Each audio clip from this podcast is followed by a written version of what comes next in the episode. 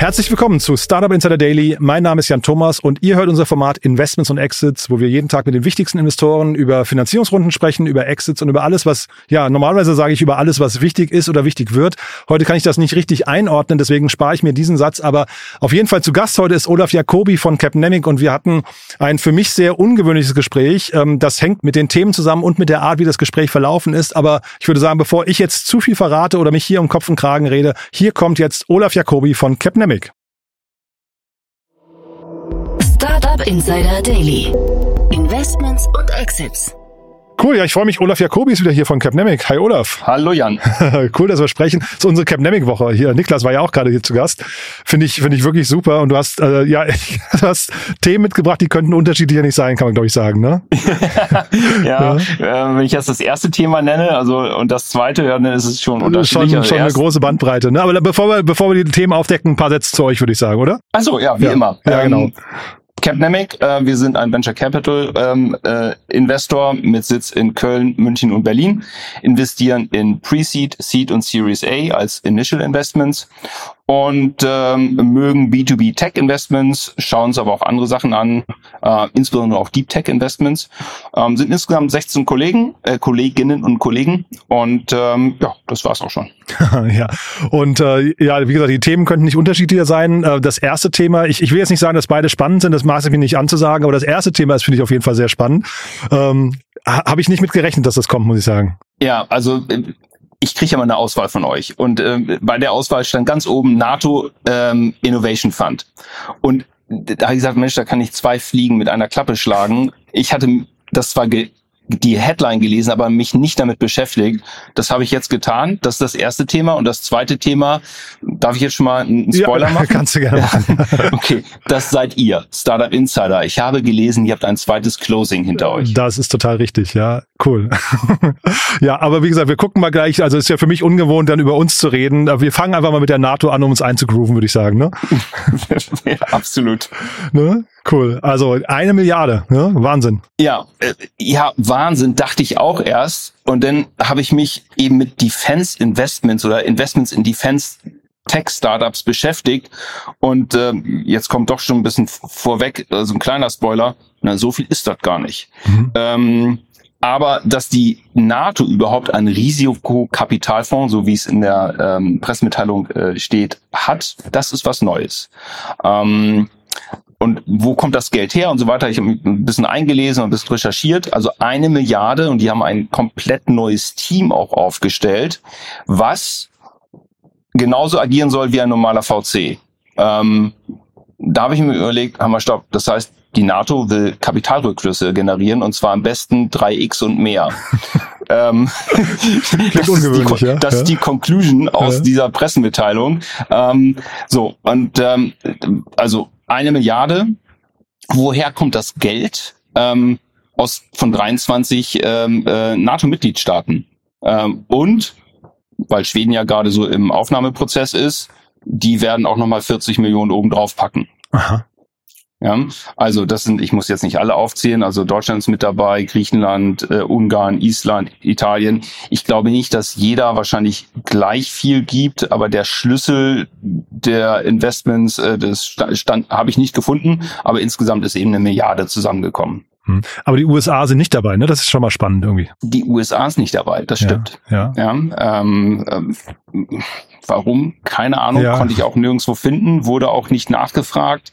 Ähm, das ist völlig richtig. Ja. Und du sagst jetzt Rückflüsse generieren. Ich hätte fast vermutet, wenn ich das so lese, weil, weil der Betrag natürlich, wenn man es jetzt so global sich anguckt, dann doch wirklich nicht viel ist, aber dass man versucht, vielleicht Innovationen in dem Bereich einfach ähm, anzuschieben, sag mal, ne, mit Blick auf äh, mögliche Gefahrenquellen, internationales Westrü äh, Wettrüsten und so weiter, dass man dann einfach versucht, da möglichst, ja, vielleicht auch Startups, wir haben ja hier in, in, Deutschland auch ähm, Helsing zum Beispiel oder sowas, dass man solche Unternehmen eben, äh, sag mal, zumindest anschieben möchte. Oder würdest du sagen, das ist falsch? Das ist auf keinen Fall falsch. Ähm, also vielleicht nochmal zurück zu dem Fonds. Der hat eine Laufzeit von 15 Jahren. Mhm. Ähm, das ist ein bisschen länger als ein normaler Fonds. Ähm, normaler Fonds hat immer so 10 Jahre plus zwei Verlängerungsjahre.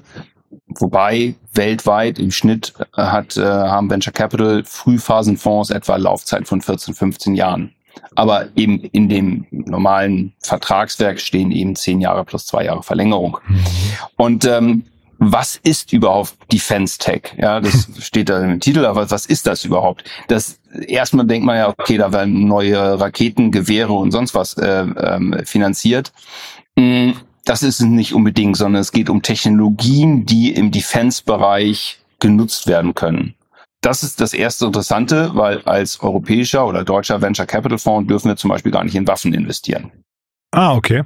Mhm. Ja? Ähm, das haben die auch explizit in der Pressemitteilung auf der Website nicht genannt. Mhm. Da steht also nicht jetzt irgendwelche Waffensysteme, sondern, und da können wir mal ein bisschen durchgehen, weil das ist wirklich ganz interessant, ähm, der Investmentfokus ist in Artificial Intelligence. Natürlich immer in Bezug auf militärische Nutzbarkeit. Autonomy, das heißt ähm, selbstlenkende, selbstfahrende Systeme. Quantum, gut, das kann jetzt alles sein, das kann Rechner sein, das kann aber auch, ähm, ja, es geht sogar in Richtung Kommunikation, kommen wir gleich noch zu. Wo ich so ein bisschen ähm, ja, gestottert habe, so meine Überlegung, so Biotechnologies stand da. Ich sage, Hanna, stopp. Also ähm, ähm, was ja. kann das bitte sein? Hab mich dann ein bisschen eingelesen. Es geht eher so um, um Human Enhancement. Das heißt, ähm, zum Beispiel gibt es ja auch im, in der Logistik ähm, Systeme, wo eben Menschen einfach mit mehr Kraft ausgestattet äh, gestattet werden. Ähm, und ich glaube, darum geht es eben Biotechnologies. Es geht nicht darum, äh, dass jetzt irgendwelche biologische Waffen äh, entwickelt werden. Ähm, das ist ja auch verboten. Aber vielleicht auch Abwehrsysteme und so weiter. Mhm. Oder dann eben Enhancements für einfach den, den menschlichen Körper. Ja, ich glaube, so Variables und, und implementierbare Chips und sowas, das sind so Themen, die muss man zumindest verstehen, glaube ich, für die Zukunft. Weil, ne, also ja. wenn, wenn der Gegner sie versteht, will man sie halt auch zumindest verstehen. Das heißt ja nicht, dass man sie einsetzt oder, oder auch baut. Ne? Äh, exakt. Mhm. Ähm, dann ähm, alles, was mit Überschall ähm, zu tun hat, also Hypersonic Systems ähm, äh, stand da mit drauf. Ein Buzzword Space, das kann nun wirklich alles sein. Das können Satellitentechniken sein, das können auch Antriebe sein oder auch Raketen. Das gesamte Material und Manufacturing, also Material, wenn man sich jetzt überlegt, in der Vergangenheit ist da sehr viel ja, man sagen, Innovation entstanden durch, ja, ich muss es jetzt einfach sagen, durch Kriege. Hm. Äh, oder durch Auseinandersetzungen, aber auch durch Raumfahrt. Ähm, also die Teflon-Pfanne äh, wäre ohne die Raumfahrt nicht entstanden. Ja, okay. ähm, und ähm, das geht auch in diesem Bereich. Dann das, das Thema Energie- und Antriebstechnik, also Propulsion. Und ähm, dann auch das letzte Next Generation Communication Networks. Ähm, wenn man sich jetzt über, äh, überlegt, dass eben die heutige Kommunikation überhaupt nicht mehr sicher ist und abgehört werden kann, dann ähm, sind Themen wie Quantum Communications definitiv wahrscheinlich ein, ein Investmentfokus von diesem Fonds. Mhm. Also wenn man ein bisschen sich tiefer eingräbt, wird schon ganz spannend und daraus entstehen auch Innovationen. Es geht hier also nicht nur um Waffentechnik, sondern wirklich um grundlegende Technologien, die dann eben auch in anderen Bereichen genutzt werden können. Mhm. Für einen Fonds ist es trotzdem eine stattliche Größenordnung. Ne? Und ich habe jetzt nichts darüber gelesen, wer den Fonds jetzt tatsächlich, also welche, wie, wie, wie viel Erfahrung das Team mitbringt, ne? Ähm, wer das also, wer mhm. dahinter steckt. Weil ich glaube, das ist schon mal relevant hinterher, dass man da jetzt eben nicht irgendwie so, ich sag mal in Anführungszeichen, Grünschnäbel draufsetzt oder irgendwelche behördlichen, äh, irgendwie so, so ähm, weiß nicht, also Menschen, die also zumindest vom VC, ich will jetzt wirklich, ich muss aufpassen, was ich sage, ne? Aber ja, genau. weißt du, was ich meine, ne? Also es müssen ja, glaube ich, Branchenexperten sein, das will ich eigentlich sagen, ne? So, auch mit der Frage habe ich mich wirklich beschäftigt und gesagt, wer macht das bitte? bitte? Und können die das? Ja, also wir schmeißen da Geld drauf, ähm, Steuerzahlergeld, jedenfalls aus Deutschland, ähm, ähm, und da kommt eine Milliarde zusammen und ähm, so, in welche Hände gibt man das? So, es ist durch die Presse gegangen, dass der ähm, Klaus Hommels der Chairman ist, also der Gründer von Lakestar und ähm, den Klaus, den kennt wahrscheinlich jetzt äh, fast jeder, äh, jede Zuhörerin und Zuhörer, aber ein Chairman ist ja nicht operativ, sondern welches Team steckt dahinter? Und das erste, was ich mich gefragt habe, wer macht das denn? Also welcher erfolgreicher GP, also Venture Capital Partner einer Venture Capital Firma, der das schon ein paar Jahre macht und einen guten Track Record hat, sagt, okay, ich kündige oder ich gehe aus der Partnerschaft raus und äh, werde jetzt äh, VC angestellt bei der NATO. Hm. Äh, ist schon ein heftiger Schritt und das Team, das steht, ich habe mir das auch angeschaut und äh, in der Tat, also das ist jetzt nicht verkehrt. Ähm, da sind Leute dabei, die das jahrzehntelang machen. Also der Andrea ich weiß nicht, wie das genau ausgesprochen gesprochen wird, Traverson, der war Managing Partner bei Amadeus seit 2004. Dann ähm, Deep Tech Investor, die Kelly Chen, hat das auch schon wirklich einige Jahre gemacht, hat einen sehr guten Track Record. Thorsten Klaus, ähm, der sitzt in San Francisco. Alle meistens einen wissenschaftlichen Background, das mhm. äh, finde ich ganz spannend. Ähm, ist im, im Private Equity und Venture Bereich auch seit seit äh, vielen Jahren unterwegs. Ich will jetzt nicht alle aufzählen, mhm. aber das Team insgesamt muss ich sagen, boah, Okay, cool. Damit ja. muss man arbeiten können. Ja, das hatte ja. ich jetzt mir nicht angeguckt, das Team, deswegen war ich so ein bisschen vorsichtig, weil ich da auch nichts drüber gelesen hatte. Aber das ist natürlich, finde ich, von den, von den Namen, die du gerade genannt hast und auch Klaus Hommels dabei, das klingt erstmal nach einem seriösen Setup, finde ich. Da, da kann man zumindest davon ausgehen, dass da jetzt kein, ähm, sagen wir, nicht, nicht willkürlich, wildwestmäßig investiert wird, ne? Nee, also die haben das alles schon ein paar Mal gemacht mhm. und ähm, die wissen, wie äh, wie äh, Investments funktionieren, äh, mit welchen Terms und so weiter und so fort. Aber jetzt komme ich wieder zurück. Der Fonds soll so funktionieren wie ein normaler Venture Capital Fonds. Ein mhm. normaler Venture Capital Fonds hat eine Aufgabe, nämlich Returns für die Investoren in diesem Fonds äh, zu generieren. Mhm. Das kann ich mir nicht vorstellen, dass das die Kernaufgabe von diesem Fonds ist, ähm, äh, Returns für die NATO zu erwirtschaften. Ja, und dieses Anschieben von, von Themen, das, was ich ja vorhin sagte, das ist ja fast dann eher ein Förderprogramm. Ne? Ähm, das ist dann also vielleicht, das, das würde man dann nicht als Fonds bezeichnen eigentlich. Ne? Exakt. Also ähm, es geht so vielleicht ein bisschen mehr so in Richtung HTGF, ja. ähm, also ein Förderauftrag, aber man will natürlich auch nicht komplett Geld verbrennen. Nö, der Alex von Frankenberg, wenn der hier ist, der freut sich jedes Mal, wenn er einen Exit gemacht hat oder wenn er irgendwie, äh, wenn ein Börsengang oder sowas. Also der, die gucken, die lassen sich auch schon gerne messen an ihren Erfolgen, ne, würde ich sagen. Das ist ein anderes Thema. Lass uns mal weiter mit, mit, ja. mit, der, mit der NATO machen. Ähm, ich habe mich natürlich gefragt, warum braucht man denn oder warum braucht man Defense Tech, also ein Fund für Defense Tech und in welcher Relation steht eine Milliarde Fonds zu den sag mal, den, den Möglichkeiten im Markt und den, den Unternehmen, die finanziert werden. Und da habe ich eine ganz interessante Zahl herausgefunden. Defense Startups haben 2019 16 Milliarden US-Dollar eingesammelt und 2022 33 Milliarden. Okay.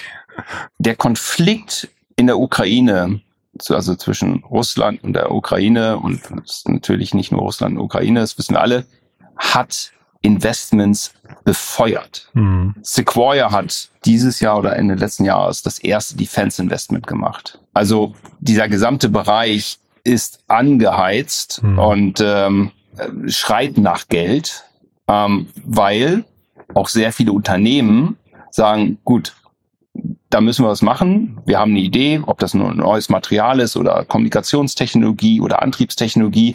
Und ähm, das heißt, es gibt sehr viele Startups und diese eine Milliarde in Relation zum Gesamtinvestment im Defense-Bereich ist jetzt nicht übermäßig groß. Mhm. Und was ich aber schön finde, ist, ist halt Defense. Das heißt ja, man geht, man, man, es geht nicht um Angreifen, es geht darum, im Verteidigungsfall gewappnet zu sein. Ähm, wir reden ja hier oft re oder relativ häufig über Cybersecurity. Das ist so ein, so ein großes Thema. Das spielt hier bestimmt mit rein. Und ich glaube, man hat so durch die Ukraine einfach gemerkt, man möchte einfach Frieden haben. Man möchte irgendwie da gewährleisten können, dass Frieden eine Chance bekommt. Und ich glaube, da, deswegen finde ich diesen Fonds hier erstmal, ich, also auch wenn ich ihn inhaltlich nicht greifen kann, aber von der Message her finde ich den toll. Mm, ja, da möchte ich jetzt ein bisschen einhaken. Also Aha. das habe ich mich auch gefragt. Warum ist der Bereich Cybersecurity beim Investmentfokus dort nicht genannt? Ach, der ist gar nicht genannt. Das habe ich jetzt äh, dann äh, vorhin nicht verstanden. Okay. Nee, äh, ist spannend. nicht genannt. Next Generation Communications Net Networks ist genannt, aber explizit Cybersecurity ist nicht genannt. Ah, okay. Weil das hätte ich jetzt gesagt, ist eine ganz, ganz logische Branche, die da mit reinspielt, hätte ich jetzt gesagt. Ja, ja. kann sein, dass sie es vergessen haben. Glaube ich nicht. Ähm, so, und ich habe mich natürlich auch gefragt, ist das politisch korrekt, ja, sowas zu machen? Mhm. Ja, Defense Technology. Ähm, so, Defense ist sehr, sehr dehnbar der Begriff. Mhm. Ähm, ja, die NATO ist kein, äh, macht keine Angriffs, äh, also jetzt wird es bisschen politisch, äh, ist kein Angriffspakt, sondern ein Verteidigungspakt. Aber wir wissen auch, dass Technologie, die irgendwo entwickelt wird, auch manchmal in falsche Hände und äh, einen falschen Purpose bekommt. Mhm. Und ähm, So, ähm, aber wie gesagt, das ist das ist Zukunftsmusik. Generell ist das eine, glaube ich, eine, eine gute Sache und ähm, auch spannend, sich damit zu beschäftigen. Also ja. Also, wie gesagt, ich, ich hätte es den Fonds jetzt nicht gegeben, hätte ich nicht vermisst, aber ich finde es erstmal so von der von der äh, Ausrichtung her, von der Message, ich kann das schon verstehen.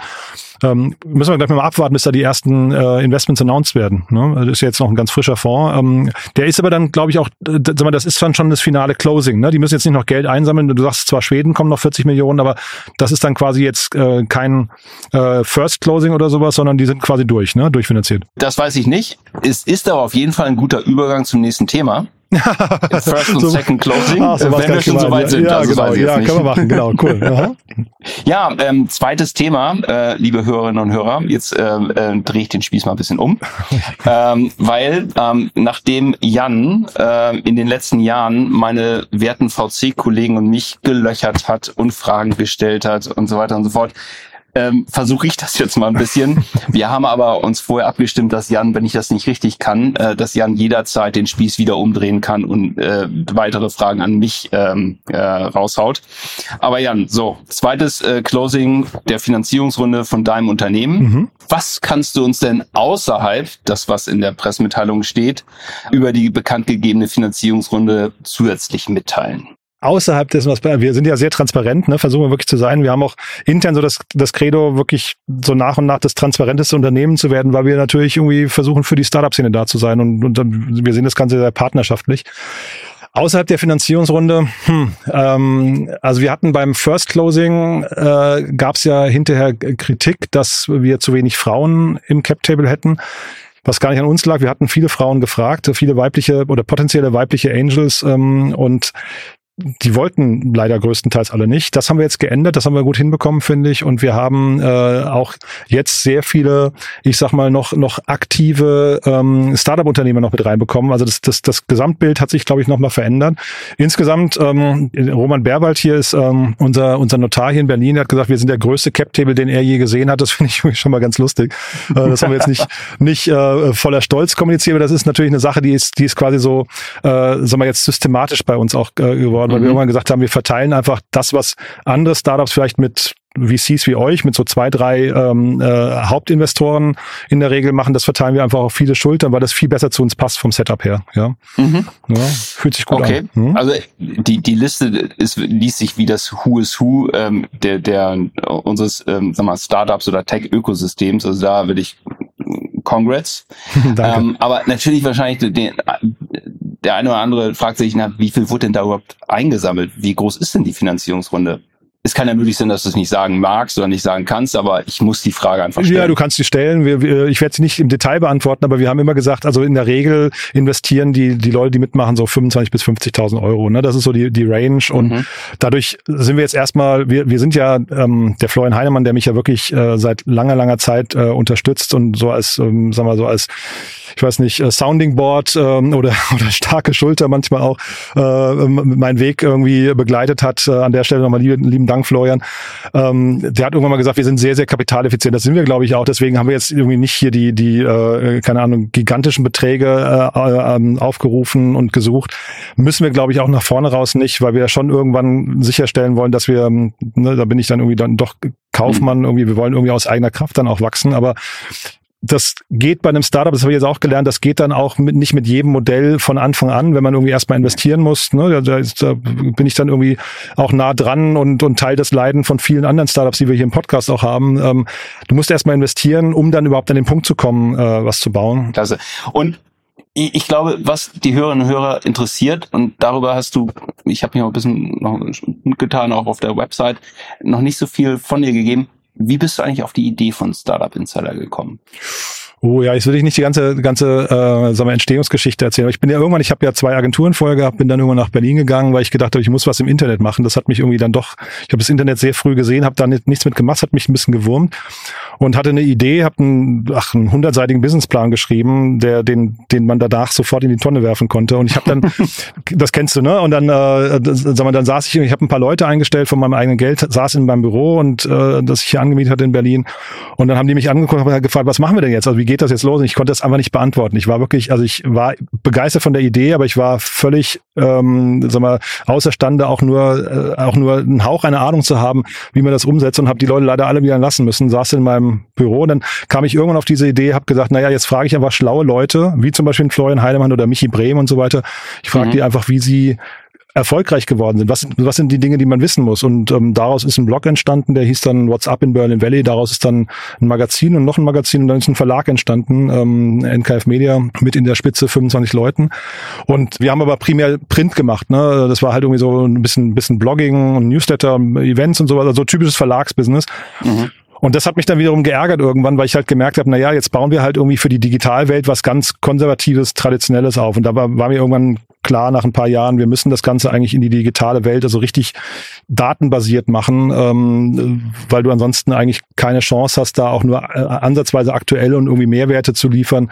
Und genau, dann haben wir das Ganze quasi nochmal einen Reset-Button gedrückt und haben gesagt, wir bauen jetzt quasi, wir bauen das Datenfundament zuerst, bauen die, äh, bauen eine Plattform und der Podcast, der sich ja wirklich toll etabliert hat, der ist eigentlich, ähm, wir hatten immer vor, einen Podcast zu machen, aber den haben wir vorgezogen. Der sollte eigentlich viel später erst kommen. Da hat uns Corona einfach, ähm, sagen wir, eigentlich einen Strich durch die Rechnung gemacht. Und Ach, deswegen, okay. deswegen haben wir den vorgezogen. Äh, und auch in dieser Frequenz, dass wir jetzt so oft am Tag kommen, das war eigentlich gar nicht geplant. Das hat sich dann so, so eingespielt, weil ich will jetzt nicht sagen, uns langweilig war, aber also Corona hat halt alles ein bisschen auf den Kopf gestellt. Ne? Mhm. Genau. Äh, du hast jetzt schon ein bisschen vorgegriffen, weil die nächste Frage wäre, äh, auch, auch aus Eigeninteresse, wie definierst du das Betriebssystem für das Startup-Ökosystem? Das wollt ihr ja werden. Mhm. Was, was ist das?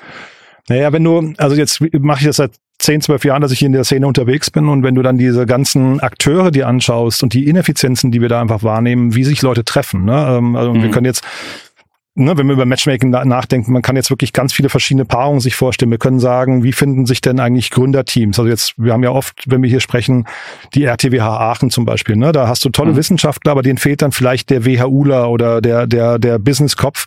Wo treffen die sich, wenn nicht irgendwie zufällig? Da gibt's keinen, keinen logischen Ort dafür. Oder wo trifft sich eigentlich eine Idee und ein Gründer? Oder wo trifft sich der erste Business Angel und die Idee und so weiter und so fort? Also du kannst es jetzt so durchspielen und es sind eigentlich immer Paarungen von irgendwas, die aber eigentlich nicht sagen wir, nicht orchestriert werden oder nicht, nicht übergeordnet gesteuert werden. Und da haben wir gesagt, naja, wir, wir, wir sind im Prinzip jetzt so ein, so ein multi-sided Marketplace, wo diese ganzen Leute irgendwie sich, sich treffen können. Wir helfen dann irgendwie mit Algorithmen und mit Daten dabei, dass das mhm. irgendwie auch richtig kanalisiert wird. Das ist jetzt eine Sache, die, an der wir halt eben arbeiten. Aber so kriegt man halt dann nach und nach ein Gefühl dafür, glaube ich, A, was wollen die Nutzer, die Hörerinnen und Hörer, dass sie dann quasi, wenn ihnen jetzt zum Beispiel der eine Podcast gefällt, dann halten wir ihnen quasi auch einen anderen äh, hin und sagen, hey, wenn dir der gefällt, ne, so die typischen E-Commerce-Logiken. Mhm. Aber genauso kannst du dann eben auch hingehen und kannst sagen, hey, wir haben jetzt das Profil von Capnemic verstanden oder von einem Business Angel und dann sehen wir halt irgendwie, wir synchronisieren das Handelsregister bei uns rein und ähm, oder ne, wir, wir, wir äh, aggregieren auch Daten aus verschiedensten Quellen, ganz viele Jobboards, die bei uns da reinfließen, ganz viele, wir haben 500 Nachrichtenquellen, die wir jeden Tag äh, anschauen und da mhm. kannst du natürlich hinterher, wenn du das richtig verschlagwortest und und äh, jetzt AI ist natürlich irgendwie nochmal ein tolles Thema, was dann auch bestimmte Dinge abnehmen kann. Da kannst du dann halt, glaube ich, hinterher schon relativ viele Sachen irgendwie, ähm, äh, sag mal, personalisiert ausspielen und das ist eigentlich so die Idee dahinter. Und dann also wenn man das einmal knackt, dann ist da, glaube ich, auch hinterher, dann sind da keine Grenzen gesetzt. Und dann hinten raus haben wir so die, die große Hoffnung, dass wir eigentlich auch, sagen wir, der deutschen Wirtschaft, wir sagen intern Augenzwinkern immer, wir, wir bauen hier wirklich was Wichtiges für die, also ich will nicht sagen das Wichtigste, aber so Augenzwinkern mhm. wirklich so das Selbstverständnis ist, dass wir großen Unternehmen auch dabei helfen, äh, Startups zu entdecken, ähm, die sie vielleicht zur Innovationskraft äh, ihres eigenen, eigenen Unternehmens auch brauchen. Ne? Und mhm. genau, okay. das ist so ein bisschen die Idee, ja. Ja. Und ganz zum Abschluss, vielleicht, ähm, weil ich meine, du bist ja Leidensgenosse von vielen Gründerinnen und Gründern, weil mhm. du selber Gründer bist. Und ähm, jede Gründerin, jeder Gründer hat große Herausforderungen. Was waren deine größten Herausforderungen, seitdem du Startup Insider gegründet hast oder gestartet hast? Naja, also die äh, Waren, die, die, die gibt's ja auch noch. Ne? Äh, also wir haben jetzt das Glück gehabt, dass irgendwie diese, diese Finanzierungssituation sich irgendwie gut anfühlt, dass da, dass da, ähm, weiß nicht, also die Leute, die wir angesprochen haben, die wir gerne dabei hätten, äh, die haben größtenteils alle mitgemacht. Das fand ich super, aber das ist ja auch nicht selbstverständlich. Das ist schon da stehst du ja am Anfang erstmal quasi auf einer grünen Wiese und weißt nicht, was, was ist am Ende des mhm. Tages, was passiert da. Ne? Also das ist äh, ein Punkt. Ähm, vielleicht an der Stelle Josef Brunner, ähm, das, der ist unser Beiratsvorsitzender. Generell der Beirat ist toll. Ne? Wir haben den Pip, Pip Klöckner dabei, Florian mhm. Heinemann habe ich gerade schon erwähnt, Thorsten ja. Murke von Finvia und Christoph Käse, also super. Und äh, Josef Brunner, den habe ich mal im Rahmen von Berlin Valley damals interviewt und, ähm, äh, und, und kennengelernt, fand den von Minute eins an super. Also wirklich, äh, hat, hat mich unglaublich beeindruckt. Aber der hat mir danach, also wir haben uns dann getroffen nochmal danach, weil ich ihm erzählen wollte, was wir machen. Und dann hat er mir aber danach, als ich gefragt habe, ob er, ob er investieren möchte, hat er mir dreimal abgesagt und hat gesagt, nö, das ist nicht sein, sein Thema. Jetzt mittlerweile hat er neulich im Handelsblatt-Podcast gesagt, gesagt, das ist eines der drei Investments, an denen er am meisten Spaß hat gerade. Aber das war auch ein Weg. Mhm. Ne? Äh, und ähm, das, also quasi so die Message dann ist ja immer, du weißt am Ende ja nicht, was äh, am Anfang ähm, oder du weißt am Anfang nicht, was am Ende bei rauskommt.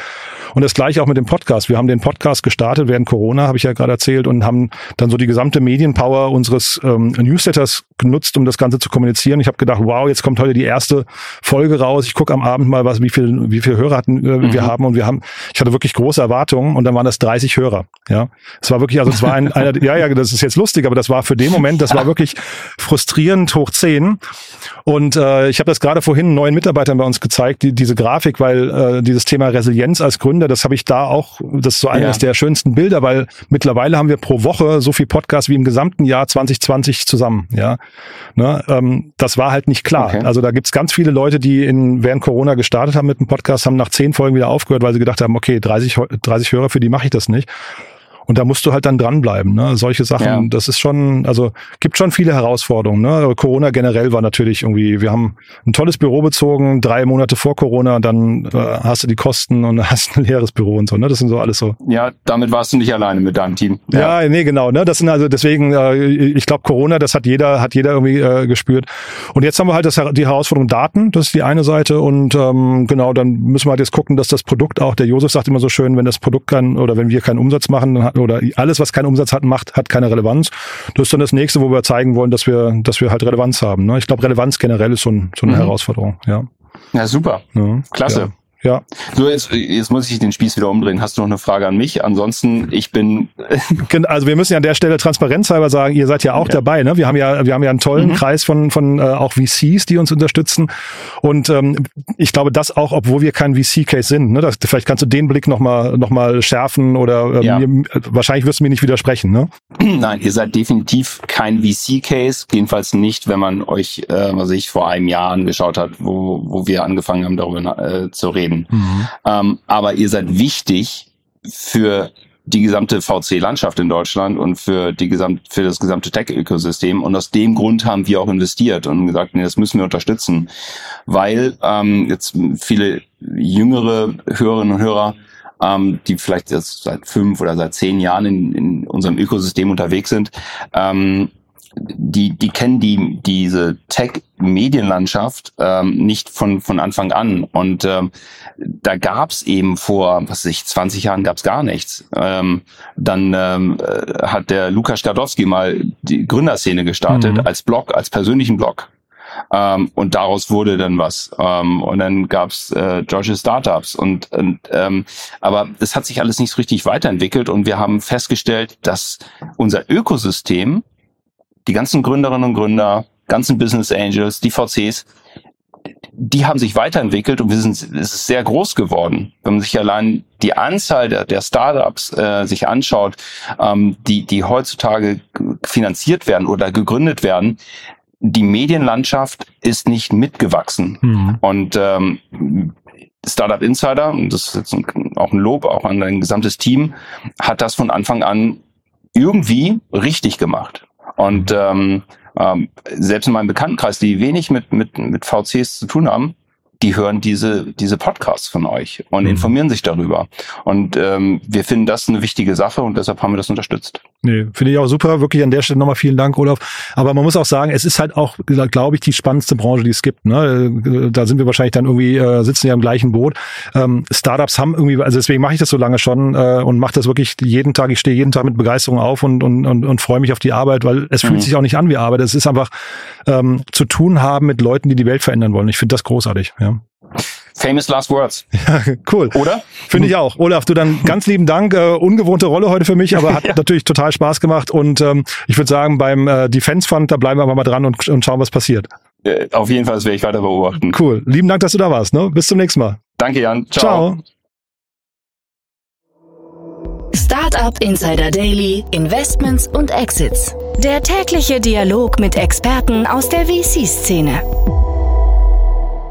Ja, das war Olaf Jacobi von Capnemic und ihr habt gemerkt, es war für mich eine sehr ungewöhnliche Rolle heute. Ähm, hat natürlich großen Spaß gemacht und wir sind natürlich total froh, dass wir jetzt die Katze aus dem Sack lassen konnten. Eine Finanzierungsrunde, ein Second Closing, da leide ich ja quasi jetzt mit allen Startups, die wir hier zu Gast haben, mit. Ist wirklich was Besonderes und sie hinzubekommen, ist alles andere als selbstverständlich. Deswegen möchte ich an dieser Stelle nochmal kurz Danke sagen.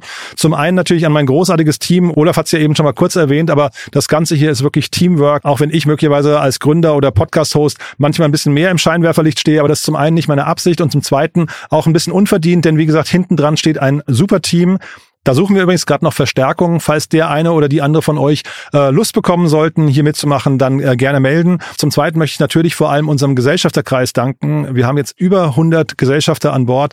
Auch das ist alles andere als selbstverständlich. Und es sind vor allem, ja, Olaf hat es gerade das Who is Who der Startup-Szene genannt. Ich, so fühlt sich für mich zumindest auch an. Und äh, ich kann gar nicht sagen, wie dankbar und äh, demütig ich bin, dass das wirklich geklappt hat, dass uns diese vielen tollen Leute ihr Vertrauen schenken. Ähm, auch das alles andere als selbstverständlich. Und das Gleiche gilt für diesen tollen Beirat Format, den wir ja gerade namentlich erwähnt haben, macht wirklich mega viel Spaß und sorgt natürlich auch dafür, und dann, das merkt man vielleicht auch hier manchmal im Podcast, es sorgt dafür, mein Verständnis zu schärfen für die Themen, die Startups tatsächlich umtreiben. Ich glaube, da habe ich hier im Laufe der Zeit eine ganze Menge Empathie aufgebaut und verstehe auch natürlich, wenn Startups manchmal über bestimmte Themen nicht reden möchten. Es ist nicht immer eitel Sonnenschein. Das Startup-Leben ist wirklich eine Achterbahnfahrt und da kann ich ein Lied von singen. Ich habe ja gerade so ein paar Themen schon erwähnt, aber davon können auch viele andere Startups ein äh, Lied singen.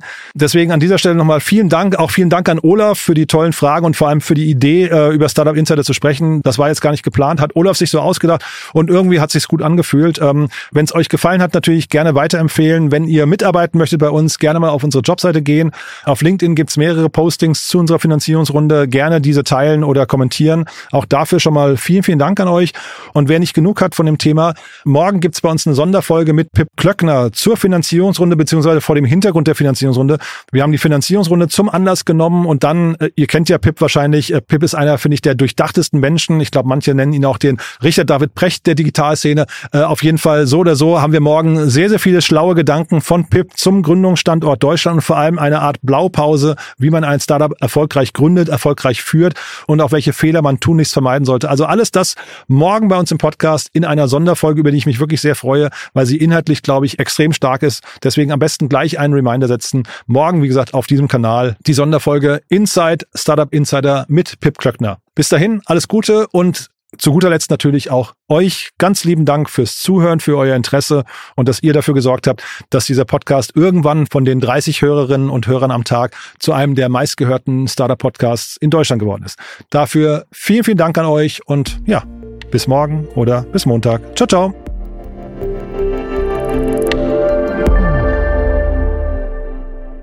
Transparenzhinweis. Der heutige Gast steht mit Startup Insider in einer direkten oder indirekten wirtschaftlichen Beziehung. Unsere Statuten sehen vor, dass diese Beziehung unsere Neutralität und Objektivität nicht beeinflusst. Eine Übersicht unserer Kunden und Partner findet man auf www.startupinsider.de/slash Kunden. Eine Übersicht unserer Gesellschafter findet man auf www.startupinsider.de/slash Gesellschafter.